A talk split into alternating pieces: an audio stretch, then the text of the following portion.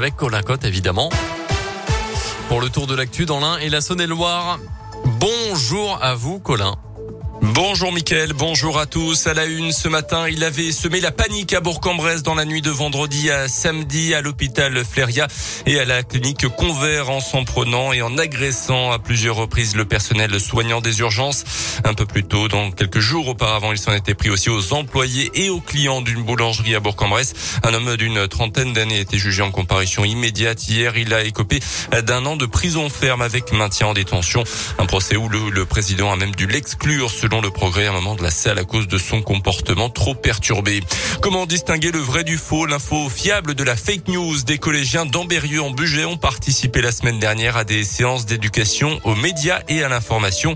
Une sensibilisation euh, proposée par la Confédération des maisons des jeunes et de la culture de France euh, qui allie différentes approches émotionnelles, scientifiques, historiques et linguistiques.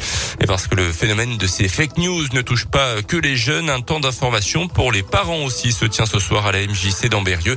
Pour Nadia Benichou, directrice du réseau des MJC Rhône 1 et Métropole de Lyon, il est indispensable de sensibiliser le grand public à ce sujet. On peut tous être victimes d'une fake news ou d'une information qui se propage à une vitesse grand V, hein, qui peut amener à des situations extrêmement graves. Et c'est extrêmement important, d'autant plus en, en, ce moment dans la, la, période électorale dans laquelle on est, où on entend des fois tout et son contraire, et d'avoir un, un, petit réflexe méthodologique facile à utiliser au quotidien pour pouvoir euh, permettre euh, aux personnes de se dire ah bah tiens ce qu'il dit là, lui ça me paraît surprenant, je vais aller vérifier, ça me paraît essentiel. Il est important qu'on refasse la différence dans toutes les informations qu'on reçoit entre ce qui est une information journalistique et ce qui est une information euh, liée à un influenceur, à un buzz, euh, etc.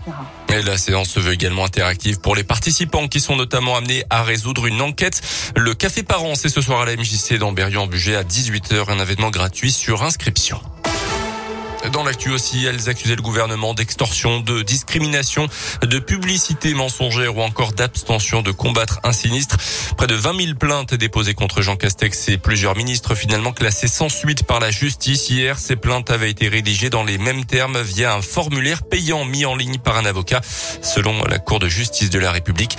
D'après les derniers chiffres de Santé publique France, un peu moins de 400 patients sont décédés des suites du Covid. Hier en France, 29 700 personnes restent toujours à l'hôpital. Une info, si vous avez l'habitude de prendre le train, la SNCF sort une nouvelle application aujourd'hui. Ça s'appelle SNCF Connect. C'est en fait la, fusion de Oui SNCF, l'application qui servait à acheter ses billets et l'assistant SNCF pour les infotrafics. Tous sont donc réunis au même endroit pour une utilisation plus simple, promet la compagnie. Il a fallu 200 personnes et 18 mois pour mettre au point cette nouvelle plateforme. Les sports avec le foot et deux arrivées au FBBP. Le défenseur de Lorient, Loris Mouyokolo, débarque en prêt jusqu'à la fin de la saison.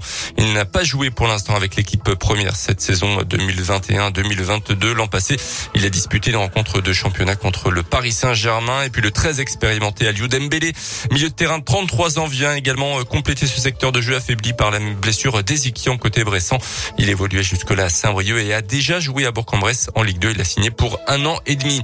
Du tennis avec les premiers quarts de finale à l'Open d'Australie. Nadal joue en ce moment contre le Canadien Chapovalov. Va suivre également en fin de matinée Gaël Monfils face à l'Italien Matteo Berrettini. Et on espère la victoire de Gaël Monfils, évidemment.